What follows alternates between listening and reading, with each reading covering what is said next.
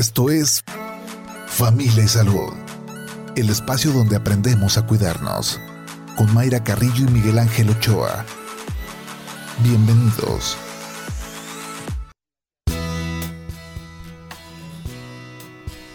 Hola, ¿qué tal? ¿Cómo está? Muy buenos días. Bienvenidos a Familia y Salud este jueves 15 de septiembre del 2022, un día muy importante para los mexicanos donde pues nos sentimos muy orgullosos, orgullosas de haber nacido en este país tan, tan lindo y recordar un hecho, por supuesto, eh, histórico donde se inicia esta gesta por la independencia.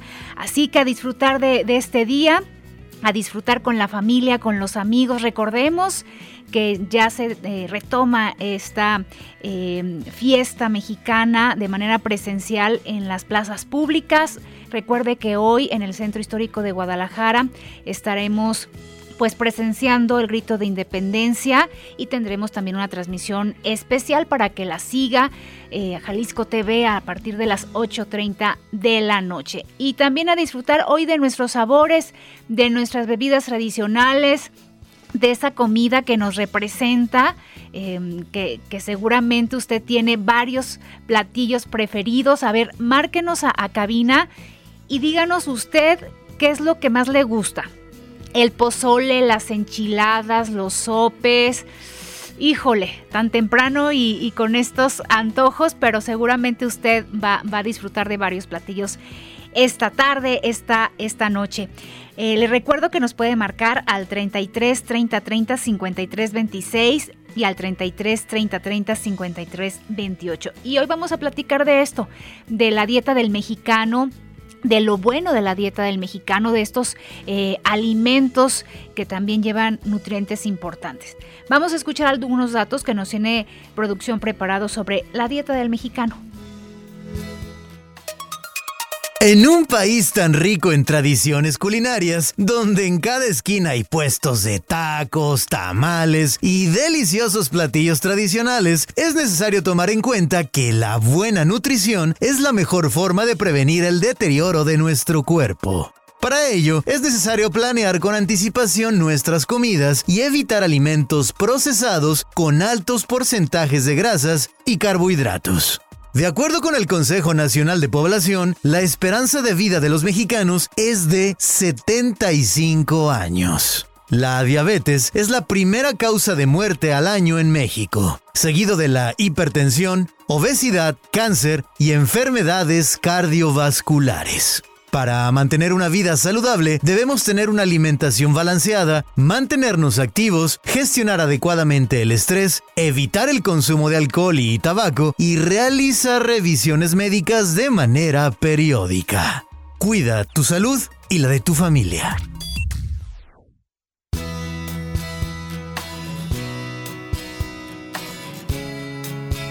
Bien, y para desmenuzar este, este tema, hablar de estos ingredientes de la comida mexicana, el aporte que tiene eh, y también igual eh, estos ingredientes poderlos utilizar en otras, en otras recetas, no en estas cotidianas que, ubicamos muy bien de los platillos mexicanos. Eh, esta mañana nos acompaña aquí en cabina Chantal eh, gracias por estar aquí y en un día pues tan importante para los mexicanos, ¿no? ¿Cómo estás? Buenos días. Gracias, buenos días Mayra, mil gracias por la invitación a todos. Este, te agradezco. Gracias, gracias que estás aquí y los mexicanos decimos fiesta, decimos reunión y decimos comida. Y comemos muy bien los, mexicanos, ¿no? Sí, eh, sí, sí. Nuestras, nuestras mesas siempre están llenas de color y son de comidas también muy abundantes. Sí, y tradicionalmente también súper nutritivas. A ver, ¿qué pasa con esto? Que decimos, híjole, las garnachas y el, pozole y los tacos. Pensamos en aumento de, de peso, pensamos en como si fuera algo negativo, cuando son ingredientes que nos proporcionan nutrientes, pero hay que tener, yo creo, un balance también, ¿no? Así es, sí.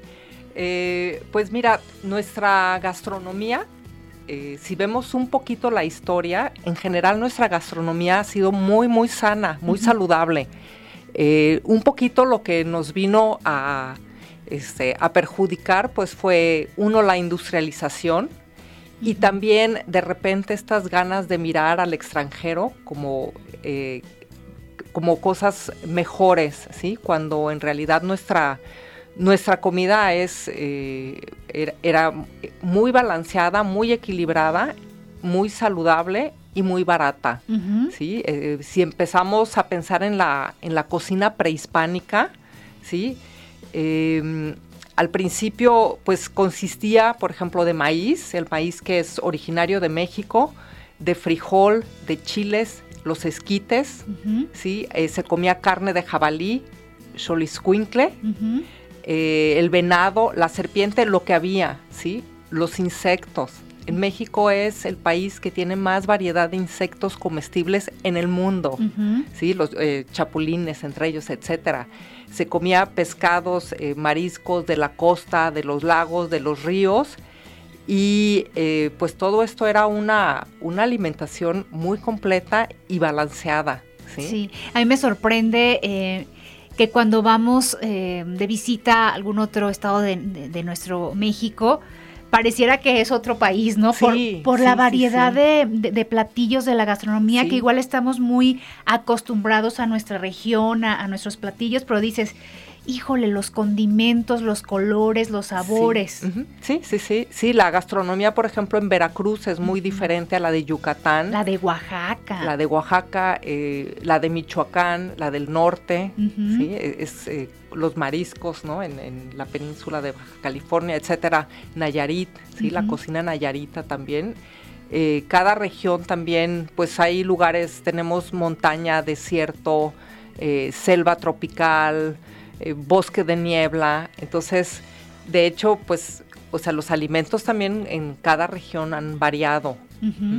Decías del, maíz y bueno, una variedad de platillos que que se hacen precisamente con, el maíz.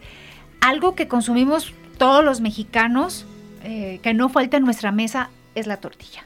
Definitivamente. La tortilla, eh, que a ver, e, esta parte de hoy nada más me voy a comer una tortilla o dos tortillas, o también, bueno, es esta tortilla de maíz, porque luego están otras variedades de tortilla. Hay que saber qué es esta, la, de maíz, la que es nutritiva, que es buena. Claro, sí, sí, sí. El maíz es un excelente alimento. Eh, de hecho, de las proteínas que contienen las podemos asimilar muy fácil. Y ahora otra vez regresamos un poco es en la cantidad, la dosis, ¿sí? Cuántas tortillas vamos a comer, con qué las vamos a acompañar. Y también, pues, otra vez la industrialización, ¿sí? Que ya empezamos eh, pues se compra una cierta harina en lugar de hacer el, el maíz eh, nixtamalizado, pues claro que tiene un valor nutricional eh, muy diferente, ¿sí? De hecho, por ejemplo, bueno, con los españoles eh, llegaron también y empezaron a enseñar a sembrar muchos otros alimentos a los indígenas, ¿sí? Como bueno, se introdujo el, trigo, que al principio los indígenas no querían el trigo porque pues teníamos mucho más gusto por la tortilla y lo entiendo perfecto. Sí. Este, porque además este, una buena tortilla que además de la masa de maíz se puede hacer tanta variedad de, de formas y de presentaciones. Y bueno, eh, se introdujeron también, por ejemplo, de España, eh, trajeron, los españoles trajeron las vacas que no teníamos y había una resistencia también al principio eh, de comer la res, ¿sí? Y bueno, con la colonización se fueron integrando esta dieta prehispánica, se fueron integrando muchos otros alimentos Después, bueno, con la tecnología, por ejemplo, el ferrocarril empezó a conectar el ferrocarril. Lo primero que conectó eh, fueron las haciendas pulqueras, ¿sí? Para traer el pulque eh, a la Ciudad de México. Y ahora el pulque también es un fermento, ¿sí? Y antes del pulque es el aguamiel. Los fermentos eh, nos aportan muchísimo a la microbiota intestinal.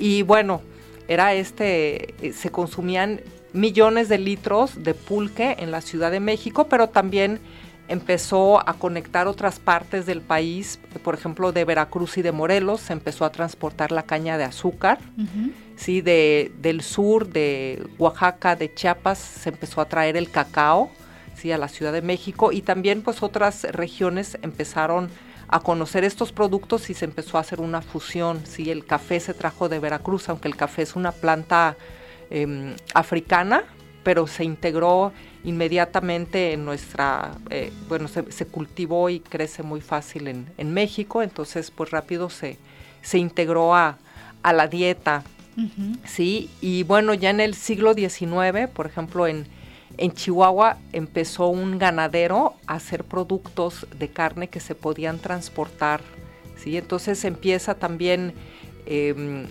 más esta comercialización y en el siglo XIX aparece ya la cerveza en México. Entonces, bueno, eh, después viene el porfiriato, el gusto por lo francés. Entonces, los ferrocarriles se extienden aún más y llega esta influencia también de la comida francesa a, la alta sociedad, sobre todo de la Ciudad de México y bueno, y los franceses también que vinieron a otras partes de la, de la República, pero de alguna manera pues era solo unos estratos sociales que tenían acceso, pero también, eh, eh, también empezó la gente a aspirar a comer esta comida diferente, que a veces ni siquiera sabíamos cómo comerla, pero empezó esta fusión al principio pues con la comida francesa, después que la comida italiana, o sea, todo se empezó a fusionar. Y pues... Em, después con la electricidad y la revolución industrial,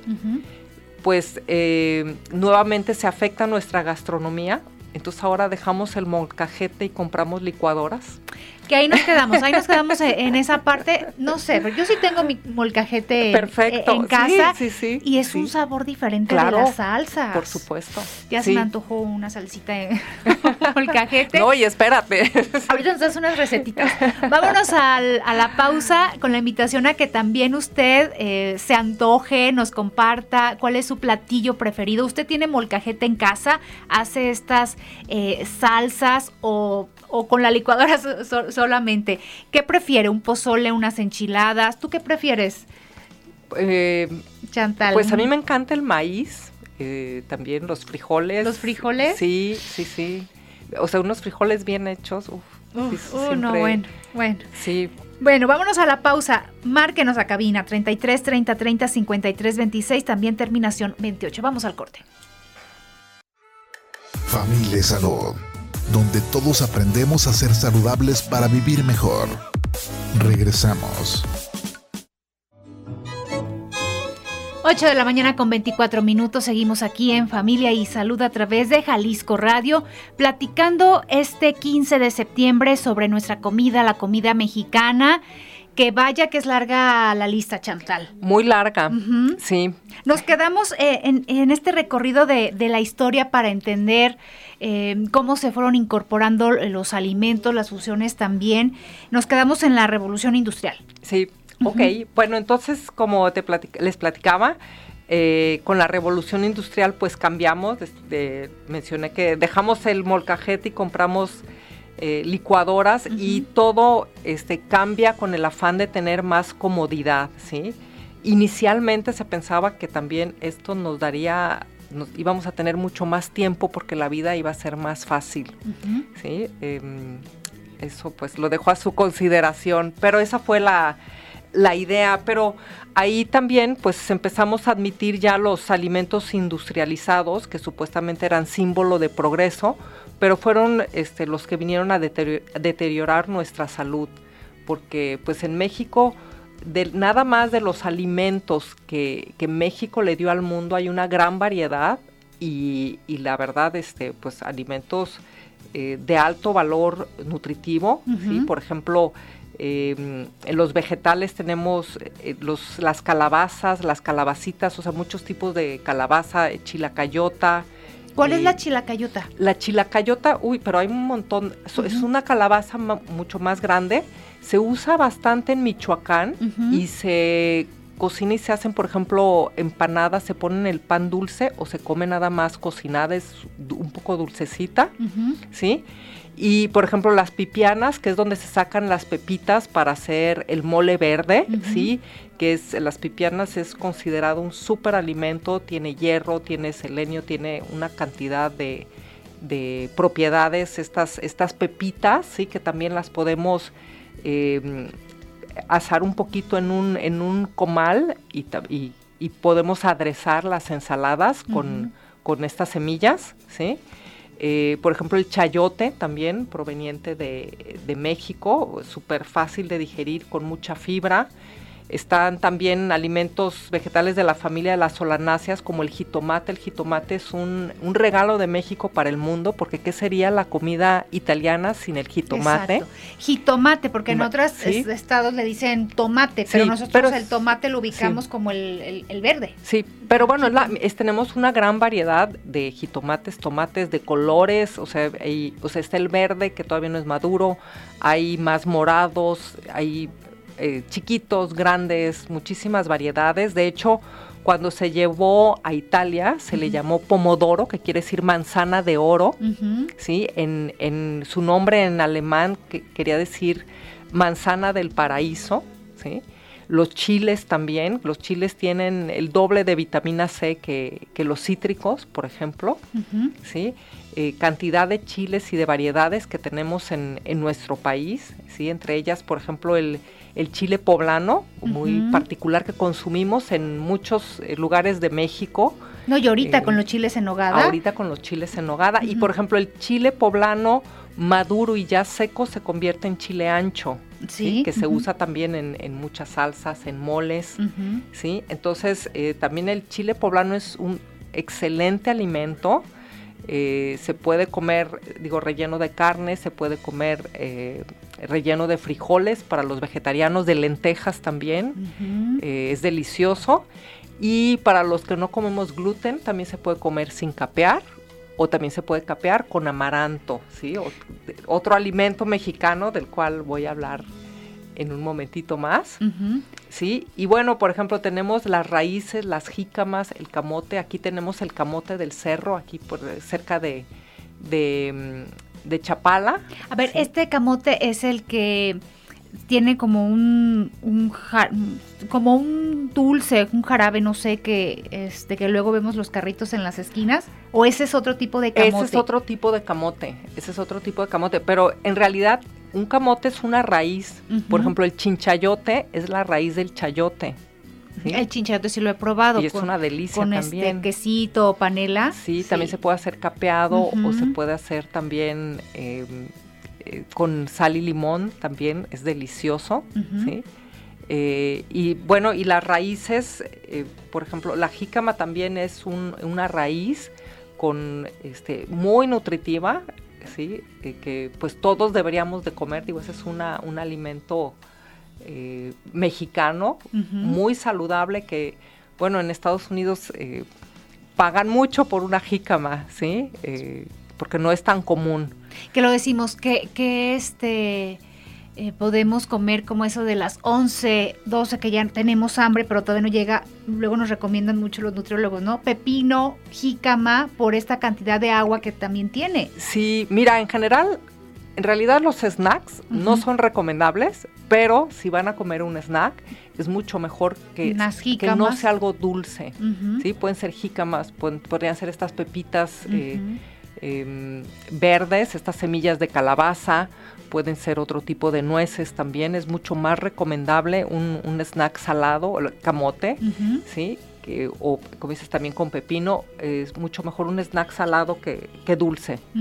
Bien, la lista, ¿qué, más tiene? La lista, eh, aquí también eh, quiero platicar de los quelites, ¿sí? Que son de hoja verde. Quelite, la palabra quelite, quelite significa hierba tierna o hierba comestible en náhuatl, ¿sí? Entonces abarca muchas, o sea, las hierbas que crecían, la maleza, que, que de repente en la agricultura moderna podrían ser este hasta como plaga, así como hierba mala.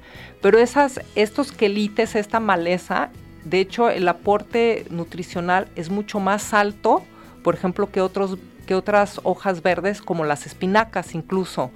¿Por qué? Porque son hierbas que han crecido de manera silvestre, que han sobrevivido a todo y que como han pasado por un estrés, son mucho más fuertes que las hierbas cultivadas con todo cuidado. También, así como el ser humano florece con el esfuerzo, lo mismo sucede con las hierbas. Y los quelites, pues es una cantidad de hierbas como el guasontle, que crece en los suelos pobres, resiste el frío.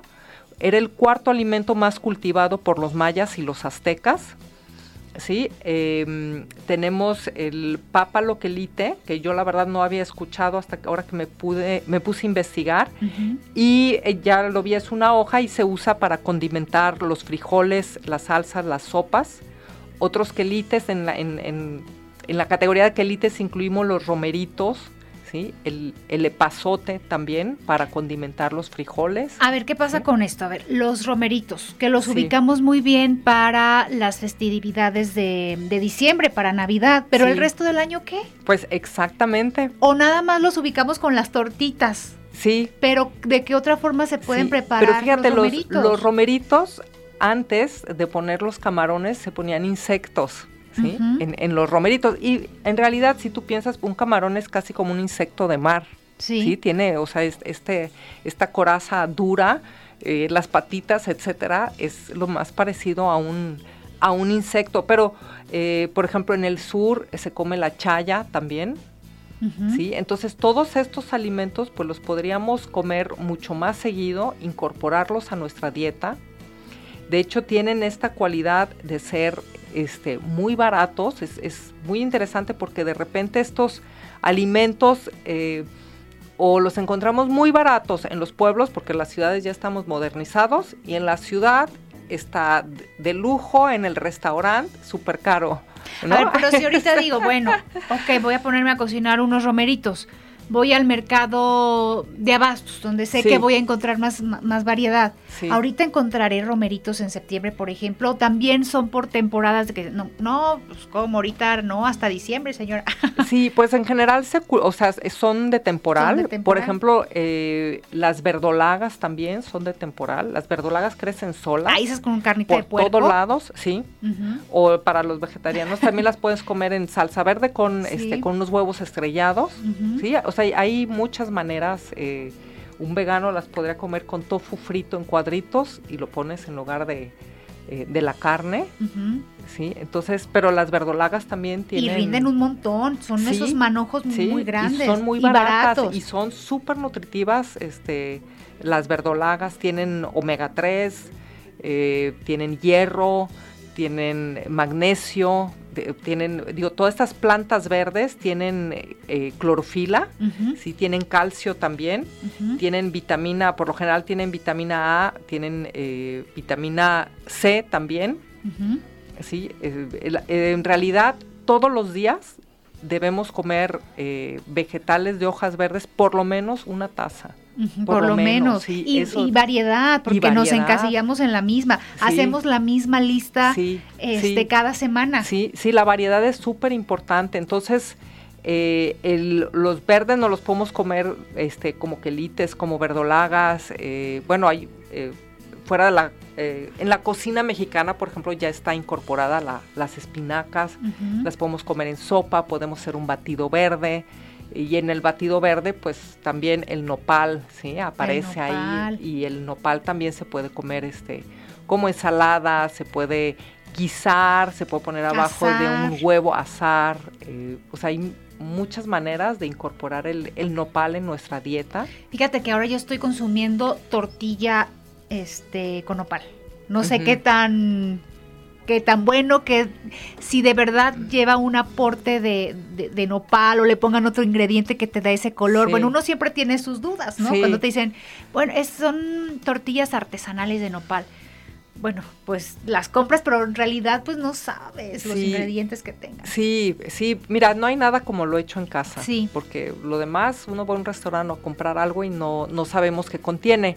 Pero en general, pues todo lo verde, lo mejor es comerlo fresco o al vapor también que no esté tan cocinado. ¿sí? Hablando de, de verdes, por ejemplo, aunque no es este aunque es una leguminosa, por ejemplo, los cejotes también, es, otro regalo de México para el mundo. Los cejotes, ¿cómo los cocinamos? A ver, yo tengo las de ejotes con huevo, no sé ustedes, este, pero ejotes con huevo o sin el huevo solo con cebolla y jitomate y chilito, puede ser güero, chilito este serrano, pero qué, ¿de qué otra manera lo podemos cocinar los ejotes? Pues mira, digo, yo los cocino así como tú dices, los puedo incorporar en otros platillos, en alguna sopa también, eh, también los puedes poner... Eh, por ejemplo, con, con mantequilla eh, y, sí, y, sal y pimienta. Ahí pues, digo, esas son más o menos las maneras que, yo cocino los cejotes. Y bueno, los cejotes también son altos en proteína.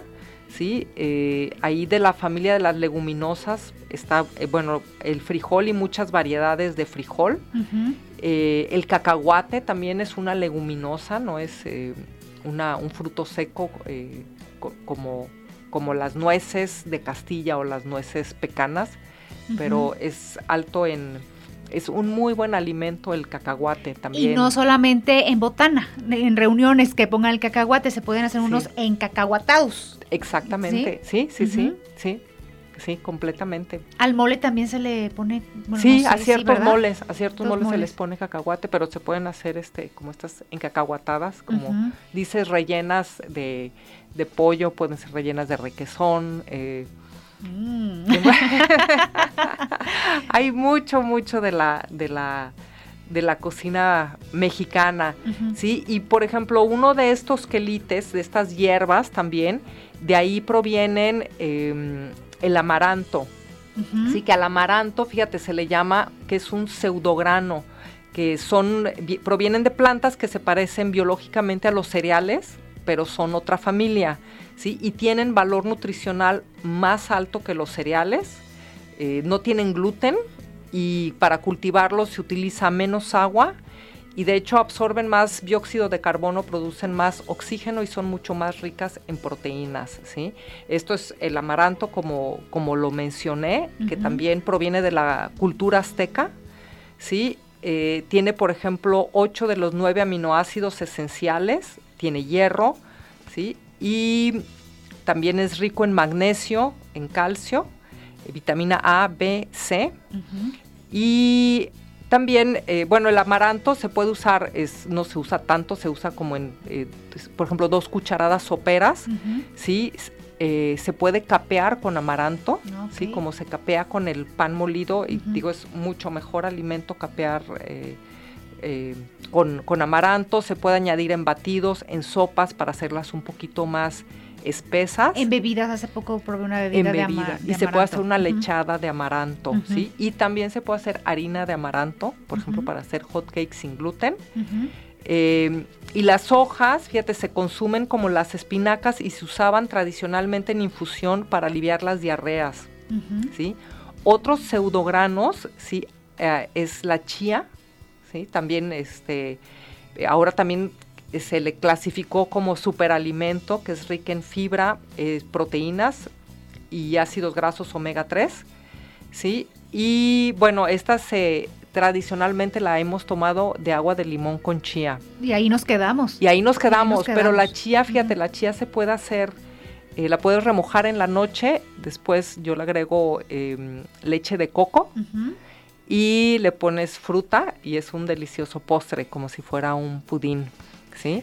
Y el, bueno, quiero hablar nada más de un este, pseudograno más, que es también, aunque no es mexicano, eh, los incas lo empezaron a cultivar y es la quinoa, que también tiene eh, mucho más eh, proteína que el arroz integral y se cocina como el arroz, la quinoa. También eso es algo que, que los invito a experimentar, aunque no sea propiamente de la cocina mexicana, pero sí es em, de América del Sur y entra en esta variedad, en lugar de utilizar cereales, usar estos que llamamos pseudogranos. Bien, pues vamos a ir a, la pausa, eh, nos estamos sorprendiendo con todos estos ingredientes que tenemos en nuestra comida, en nuestra cocina mexicana y nos estamos pues este eh, estamos anotando algunas recomendaciones para esto que le decíamos, tener variedad. Haga su lista diferente esta semana, incorpore otros, otros ingredientes, sorprenda a su familia y, nutrirnos sobre todo. Ya hemos visto las, las bondades que tienen los ingredientes mexicanos también. Márquenos a cabina, a usted que le gusta de la comida mexicana, qué ingrediente es el que más utiliza en su cocina. 33 30 30 53 26 o también nos puede marcar al 33 30 30 53 28. La pausa cuando son las 8 de la mañana con 41 minutos. Estás escuchando Familia Salud. Continuamos. Familia Salud, donde todos aprendemos a ser saludables para vivir mejor. Regresamos. 8 de la mañana con 45 minutos. Gracias que continúa con nosotros aquí en Familia y Salud a través de Jalisco Radio, platicando este 15 de septiembre sobre nuestra, nuestra comida mexicana, la gran variedad de ingredientes que nos sorprenden y que decimos, este no conozco, este no lo he escuchado, pero ¿cómo será? Tenemos también que, informarnos porque es parte de nuestra, pues sí, de nuestra eh, cocina y que tenemos que incorporar estos, estos ingredientes. Vamos con preguntas, gracias también por sus comentarios eh, que, nos hacen, que nos están marcando aquí a cabina. Felicidades por el programa. Yo les quiero eh, recomendar el pozole vegetariano que venden los fines de semana en la explanada del expiatorio. Es delicioso. Saludos habrá que ir. Ah, muchas gracias, habrá que ir, habrá Que ir. También la variedad del pozole, el pozole blanco, el rojo, el verde también creo que hay, ¿no? Pero bueno, el de Jalisco es el, rojo. Sí, Sí, lo, digo, lo que sería ahí, por ejemplo, importante, el pozole, bueno, está hecho con granos de maíz. Eh, además de comer el pozole, comer algo más, sí, que sea verde para empezar. ¿Y si le pongo mucha lechuga? Sí, pero no es suficiente. no es suficiente. Sí, o sea, también ahí hay que tener cuidado con, las proporciones, ¿sí? No, y ¿sabes qué? Con los acompañantes, porque es. el refresco de este grande, ya sabemos cuál, el oscuro, este, y un montón de tostadas, y luego se va el postre si te comes tu pozole bien, la porción adecuada, te estás nutriendo. Sí, pero bueno, también que es la porción adecuada, ¿sí? Ah, no, sí, porque a lo mejor la mía es, sí es más grande. sí, hay porciones.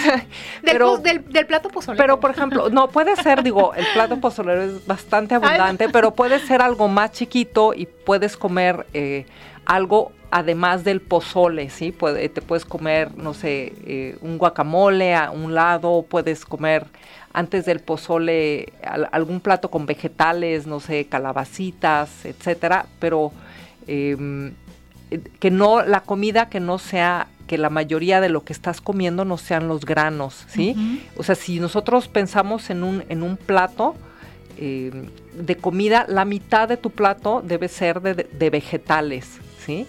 Y ahí de la otra mitad, una cuarta parte puede ser carbohidratos, que serían a lo mejor estos granos del pozole, y la otra cuarta parte de grasas, por lo menos. esas, esas eh, puede variar, pero si tenemos eso como parámetro, vamos a ir más o menos en la dirección correcta. Entonces, si lo que comemos va a ser eh, este pozole, que es todo, o sea, un montón de granos, y poquitita lechuga y, poquitos eh, champiñones, probablemente sea el vegetariano, ¿sí?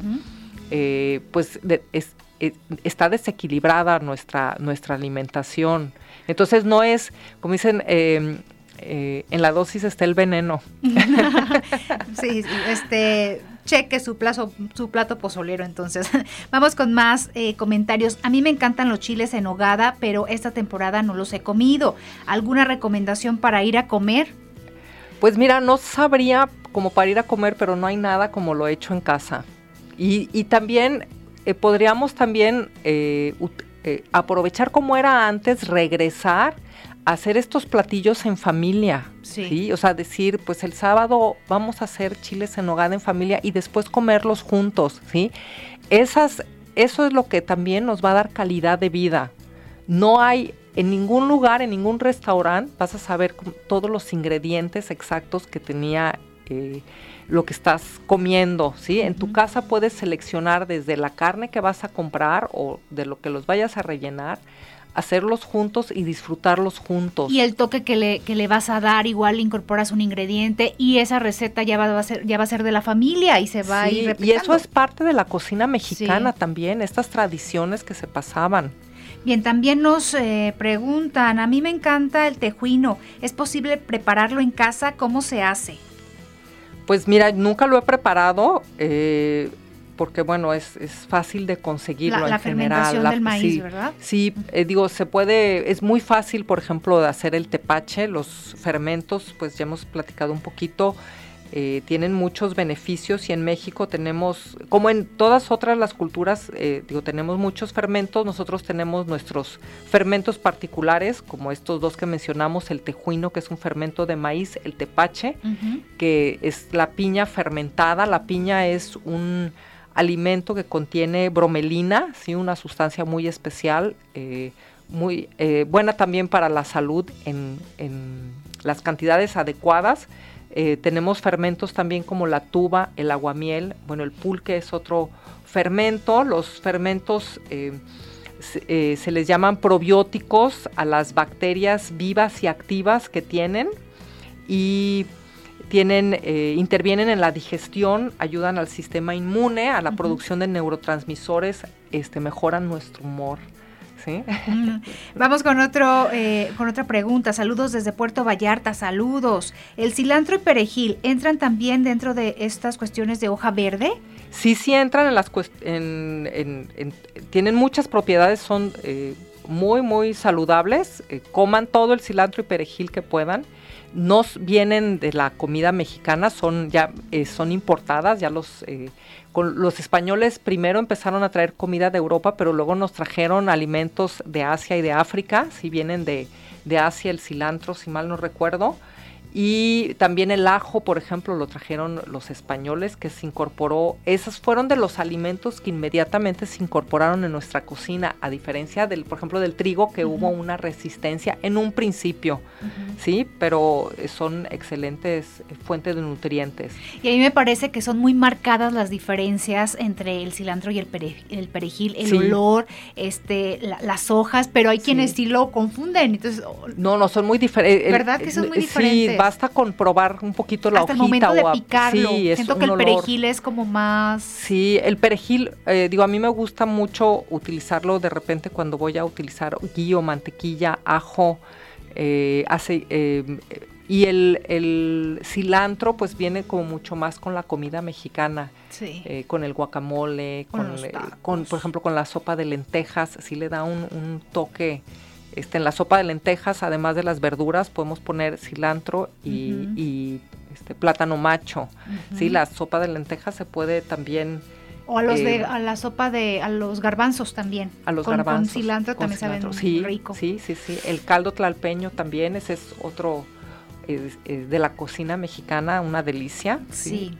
También preguntan qué son las encacahuatadas y cómo se preparan.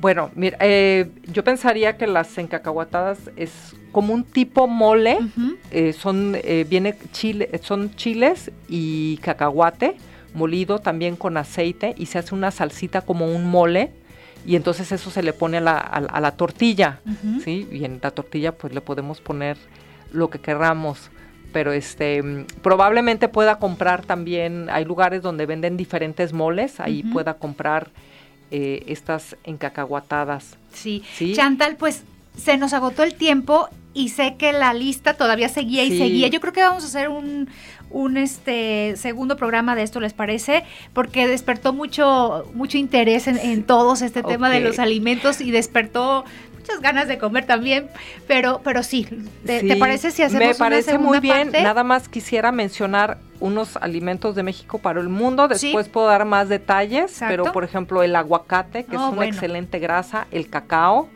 sí, eh, el huitlacoche, sí, de México para el mundo, la vainilla, uh -huh. eh, el alga espirulina, y, y, también, bueno, los insectos, yo los invito a que empiecen a, a pensar en, en, en, insectos que son muy altos en proteína, súper sustentables y pues abrirnos un poquito más. Antes consumíamos muchos insectos, los gusanos de maguey, los sí, chapulines. Que, decimos, ay no, no, no, ¿cómo el, este, el gusano me va a comer y cómo este, el insecto? Pero no decimos, ay, como la vaca, como el puerquito, como el pollo. Y si no nos cuestionamos, ¿verdad? Como decía el camarón, es como un insecto de mar. sí, exactamente. Chantal, muchísimas gracias. Este, te vemos pronto aquí en cabina. Que te sigan en redes sociales. Eh, sí, por favor. ¿Cómo te encontramos? Como Chantal ah, Joffre, si se escribe Jaufret, ahí me encuentran en redes sociales. Muy bien, muchísimas gracias, aprendimos pues muchísimas gracias por la invitación. De este día, de esta noche, ¿qué vas a cenar o comer? Pues eh, todavía no sé, pero... Pero de toda esa lista va pero a salir toda esa lista, sí, pero en, por lo menos pronto ya voy a empezar a hacer mis chiles en nogada mm, vegetarianos. Nos das la receta. Con mucho gusto. Gracias, Chantal. Gracias a usted por habernos atendido esta mañana. Gracias, Irene. Gracias, Edgar. Que disfrute em, este, esta tarde, esta noche muy mexicana. Y aquí lo esperamos para seguir platicando de temas de salud. Vámonos pues. Adiós. Familia y salud. Esto fue Familia y Salud. El espacio donde aprendemos a cuidarnos. Una producción de Mayra Carrillo y Miguel Ángel Ochoa para Jalisco Radio. Te esperamos en nuestra siguiente emisión, en punto de las 8 de la mañana, aquí en el 96.3 FM, JB Jalisco Radio. Hasta entonces.